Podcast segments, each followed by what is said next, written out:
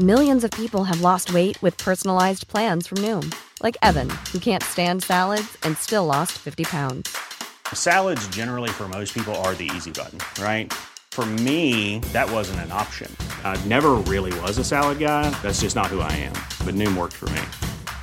Get your personalized plan today at Noom.com. Real Noom user compensated to provide their story. In four weeks, the typical Noom user can expect to lose one to two pounds per week. Individual results may vary.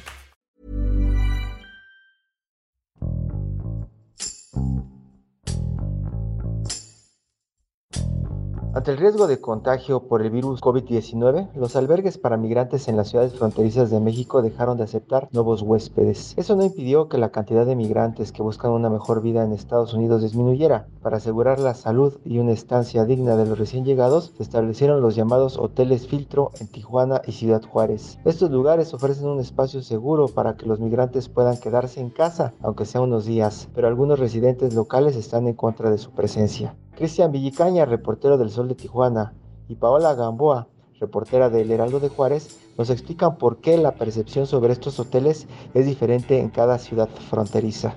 Yo soy Hiroshi Takahashi y esto es Profundo.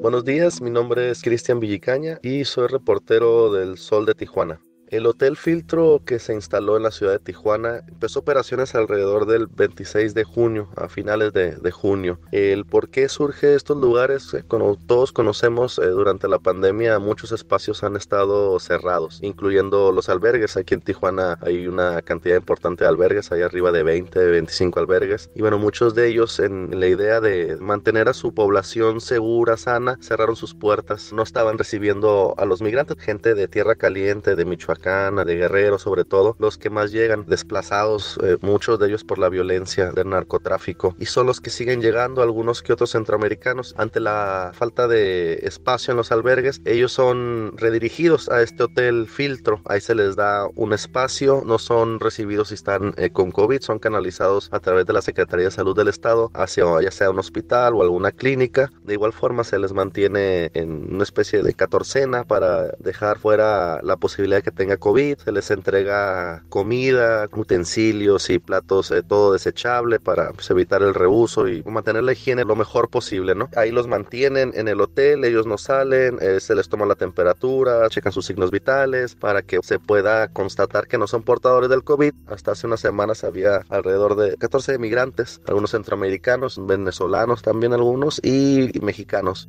Soy Paola Gamboa, soy reportera del periódico El Heraldo de Juárez. Ciudad Juárez es una ciudad migrante. Actualmente se dice, o la última cifra que nos dieron las autoridades de migración del Consejo Estatal de Población y Atención para Grupos Migrantes son aproximadamente 1.500 personas migrantes de diferentes nacionalidades que habitan en estos albergues. Pero cuando se presenta esta pandemia del COVID, cuando se registra el primer caso del COVID, un foco rojo para las autoridades fue la población migrante porque aquí en Ciudad Juárez muchos migrantes salieron de los albergues y se fueron a vivir solos. Eh, solos me refiero a que dejaron de depender del gobierno en cuanto a alimentación, techo y demás y consiguieron trabajo para poder subsistir y pasar pues los meses que tienen de espera en lo que Estados Unidos les da lo que se llama su cita para lo del asilo político y para saber si van a cruzar o no la frontera. Entonces crean esos hoteles filtro por medio de organizaciones de la sociedad civil en donde dicen, ok, tenemos cierto número de personas en los albergues, estas personas que están en estos albergues para migrantes ya no van a salir de ahí, se van a quedar toda la pandemia dentro de estos albergues, pero los migrantes que están en tránsito, que están llegando a Ciudad Juárez, porque independientemente de la pandemia el fenómeno de migración no se detuvo, siguen llegando migrantes a la ciudad, no los podemos meter a los albergues donde ya tienen meses otros migrantes porque entonces correríamos el riesgo de que se genere un brote, ¿no? De COVID. Y es por eso que se crean los hoteles filtro. Aquí en Ciudad Juárez es un hotel filtro, el que existe hasta el momento. El día a día de los migrantes que están en el hotel filtro es bastante limitado. Se les mantiene en un cuarto por 14 días, por lo cual su actividad es muy reducida, por no decir que es nula. Simple y sencillamente están en su cuarto, están comiendo un par de veces al día, se les hace el chequeo, pero su actividad es muy, muy reducida al estar confinados a, a un dormitorio, a una habitación. Testimonio de migrante mexicana. AFP, junio de 2020. se puede decir que estamos sufriendo porque no estamos como queremos estar, pero no nos falta techo, no nos falta comida, no nos falta que vestir, pero estamos bien aquí.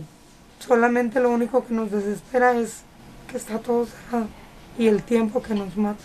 Después del día 14 ya se canaliza a uno de los otros albergues para que ellos ya puedan decidir si se quieren quedar aquí en Ciudad Juárez y hacer todo su proceso para poder cruzar a los Estados Unidos por medio del asilo político o si gustan regresar a su lugar de origen porque por la cuestión de la pandemia, la cuestión de que la frontera está actualmente cerrada, las citas de asilo político se han retrasado y eso también ha provocado que muchos migrantes deciden mejor regresar a su lugar de origen. Hace algunas semanas se nos informó que dentro de este hotel filtro que se instaló aquí en Juárez hubo al menos un contagio de 17 personas que se contagiaron de COVID. Pero aquí voy a hacer un paréntesis. Estas personas que se contagiaron de COVID no son personas que llegaron a Ciudad Juárez recientemente y que entraron al albergue, sino que estas personas estaban al interior de lo que se conoce como los centros integradores para el migrante que abrió el gobierno federal. Detectan un brote en este centro integrador hace como un mes aproximadamente entre mayo y parte de la población de ese albergue lo trasladan al Hotel Filtro y en el Hotel Filtro se aisló una parte y ahí recibían atención médica las personas contagiadas. Hasta el último reporte que yo tuve eran 17 personas contagiadas con COVID, incluidos niños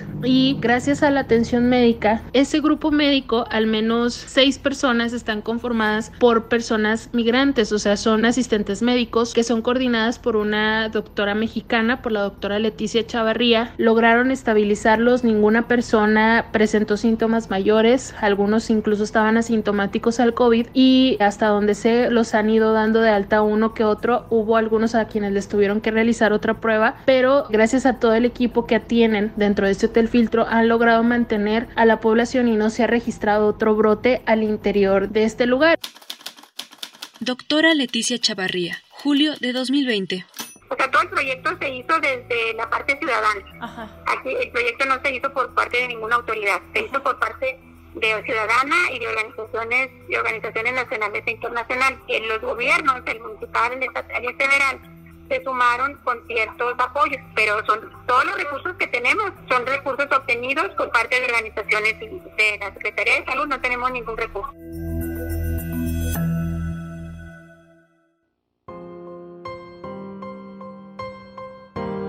¿Cómo ha sido recibido este hotel filtro por los vecinos de, la colonia donde está instalado, en la colonia Los Altos? Eh, ha habido una especie de rechazo, por lo menos en dos ocasiones eh, se han manifestado en contra de este espacio, asegurando que pone en riesgo a su comunidad al estar trayendo personas migrantes con COVID, lo cual no es así. Y en ese sentido ha, habido dudas, no se socializó mucho el tema, la gente pues pensó mal, ¿no? Y pues con este temor a ser contagiado, expresaron que quisieran que se retirara el lugar, lo cual no ha sucedido. Esto también creo viene en parte por muchos hechos del pasado, desde la caravana migrante ya se habían visto o por lo menos habíamos notado algunas manifestaciones, inclusive ahí mismo en Playa de Tijuana, en contra de la población migrante. Y desde entonces ha habido como de opiniones muy marcadas. Está quien apoya a los migrantes, inclusive les ayuda con alimento, con ropa. Y está otro sector que ve al migrante como alguien que no es bienvenido. Y durante la pandemia, pues eso se agravó más. Entonces ahí la relación migrante-población se ha estado modificando. En estos momentos se le ve como, digamos, extra, ¿no? Que no debería de estarse atendiendo. Es una ciudad que tiene, más allá de la migración, tiene otros problemas de seguridad, tiene problemas de, servicios públicos, con los que no tienen agua. Y bueno, en ese sentido muchas personas se preocupan más, lo cual es válido por su bienestar. Cuando se habla de migrantes más, ahorita durante la pandemia, lo ven como algo, bueno,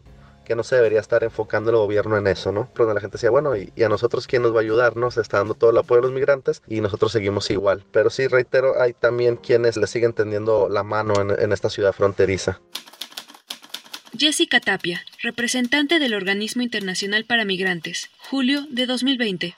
Sí queremos comentarle a la población que en realidad eh, el hotel no está funcionando como un hotel COVID, no estamos recibiendo gente que ya esté confirmada de, de COVID. Eh, durante el ingreso, si se detecta algún síntoma de manera inmediata, se hace la referencia al sector salud y eh, se le da la atención que, que requiera. Aquí en Ciudad Juárez, particularmente este hotel, el Hotel Flamingo, a diferencia de Tijuana o de otros lugares en donde se han instalado los hoteles filtro, este hotel está rodeado de una agencia de autos, atrás del lugar pues hay un poco de viviendas, pero son mínimas a diferencia pues en otras partes. Aquí hasta el momento es mínimo el contacto que tienen los migrantes con la población, por lo cual no ha existido algún trato diferente hacia ellos o algún tipo de agresión por parte de los habitantes de aquí de Ciudad Juárez hacia los migrantes e incluso con los migrantes que están en tránsito. Nunca hemos reportado nosotros algo grave o algún tipo de discriminación o de maltrato hacia un migrante.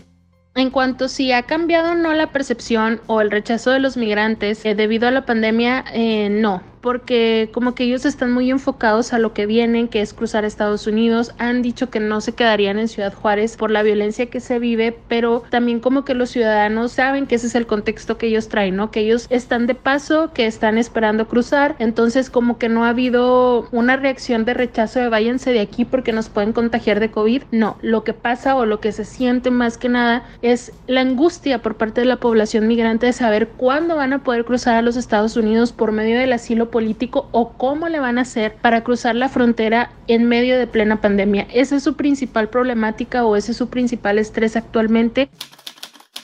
Testimonio de migrante salvadoreño, AFP, junio de 2020. Nomás hemos ido a una, a una corte a San Diego y pues las otras se, se quedaron en stand-by, se, se clausuraron, se cerraron y pues hasta la fecha estamos atorados, estamos acá sin saber que, que, que realmente cuáles son las decisiones que van a tomar también. Los cambios en la dinámica para cubrir la fuente o a la población migrante que llega sí se ha visto modificada desde el hecho que los albergues cerraron sus puertas. Es decir, sí hay algunos que te permiten el acceso, eh, lógicamente con todo el protocolo, ¿no? Antes de la pandemia era muy común para nosotros como reporteros llegar a los diferentes albergues que sabemos que están establecidos y platicar ya sea con la gente que estaba afuera, inclusive buscar al, al director, a la persona encargada. Y hoy todo eso se ha visto cambiado, ya no hay esa facilidad. Los albergues están más resguardados. Y también hay otro aspecto que bueno se alcanza a palpar, se logra observar por lo menos en algunos lugares como la casa del migrante acá en Tijuana, hay más presencia de personas que están en las calles, por lo mismo que no hay tanta cabida en los albergues, la gente se ve obligada a pernoctar a veces en las calles o estar gran parte del día en las banquetas, ahí haciendo comida, el Heraldo de Ciudad Juárez está en la zona centro, aquí en Ciudad Juárez. Antes de que llegara el COVID, para nosotros era muy común ir al centro y toparnos con migrantes trabajando en diferentes tiendas de autoservicio diferentes lugares. Ahora no los ves, porque pues ellos, al igual que nosotros, están protegiendo de la pandemia, pero también sabemos que todavía están aquí. ¿Ha cambiado la dinámica de cubrir la información de migración? Sí sí ha cambiado porque los albergues tienen completamente restringido el acceso, solamente entran pues las personas que viven ahí. Sí nos ha cambiado la perspectiva, pues básicamente ahora es más difícil poder llevar una historia de un migrante porque hasta ellos tienen miedo, tienen miedo de contagiarse, tienen miedo de hablar y es como que más difícil poder plasmar de una forma o poder informar de cierta forma lo que está pasando realmente con la migración y con la pandemia aquí en la ciudad. Independientemente de la pandemia, siguen llegando personas migrantes, sigue habiendo un flujo migratorio aunque bajo y también sigue existiendo las deportaciones por parte de Estados Unidos hacia México de personas que están internadas ilegalmente en los Estados Unidos. Hasta ahorita no ha habido un cambio trascendente que tú puedas decir la pandemia vino y nos cambió la forma en la que la gente migrante llega, sino que ahora no nos damos cuenta. Antes sabíamos que habían llegado tantas personas migrantes porque se registraban en el Consejo Estatal de Población y Atención para los Grupos Migrantes o sabíamos porque nos informaban de la Casa del Migrante, pero ahora ni ellos saben si llegan por lo mismo de que algunos se refugian o buscan cruzar la frontera o contratan algún pollero para tratar de cruzar En lo que respecta a cómo serán recibidos los migrantes pensando en un escenario post pandemia, seguramente será marcado por una mayor vigilancia, en especial en, el tema de salud. Es decir, los albergues están implementando una serie de medidas donde puedan salvaguardar la integridad de los que ya están en asilo, así como del que va llegando y de las personas del equipo que ayuda a los migrantes. En el pasado logramos ver cómo estos espacios, con la intención de no dejar a nadie afuera, en ocasiones eh, sobrepasaban su límite y bueno, probablemente ya no se va a ver. Testimonio de migrante nicaragüense, AFP, junio de 2020. Esperar más que todo, tener paciencia y primeramente Dios que se elimine esto de la pandemia porque en realidad se nos ha afectado demasiado.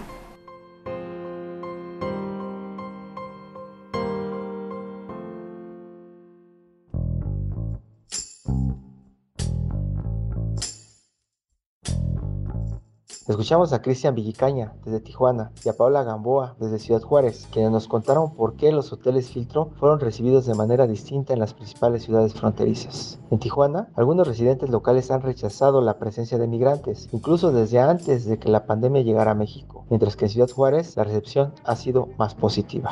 La pandemia puso en una situación aún más vulnerable a la población migrante que espera cruzar a Estados Unidos. Viven en constante incertidumbre por su situación legal y económica en este país, por lo que la presencia de estos hoteles ha ayudado a que la preocupación por un alojamiento seguro pase a un segundo plano. El flujo de migrantes no se detendrá y la población local debe comprender que la presencia de un hotel filtro no es sinónimo de propagación del coronavirus.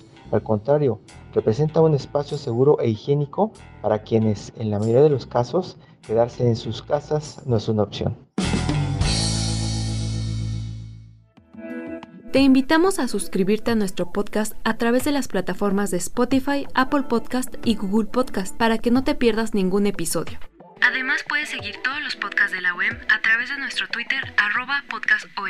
Te recomendamos escuchar Cofre de Leyendas, el podcast donde podrás conocer las historias que reflejan las costumbres mexicanas que pasan de generación en generación. Hasta la próxima. Esto es Profundo un reporte a fondo de la Organización Editorial Mexicana.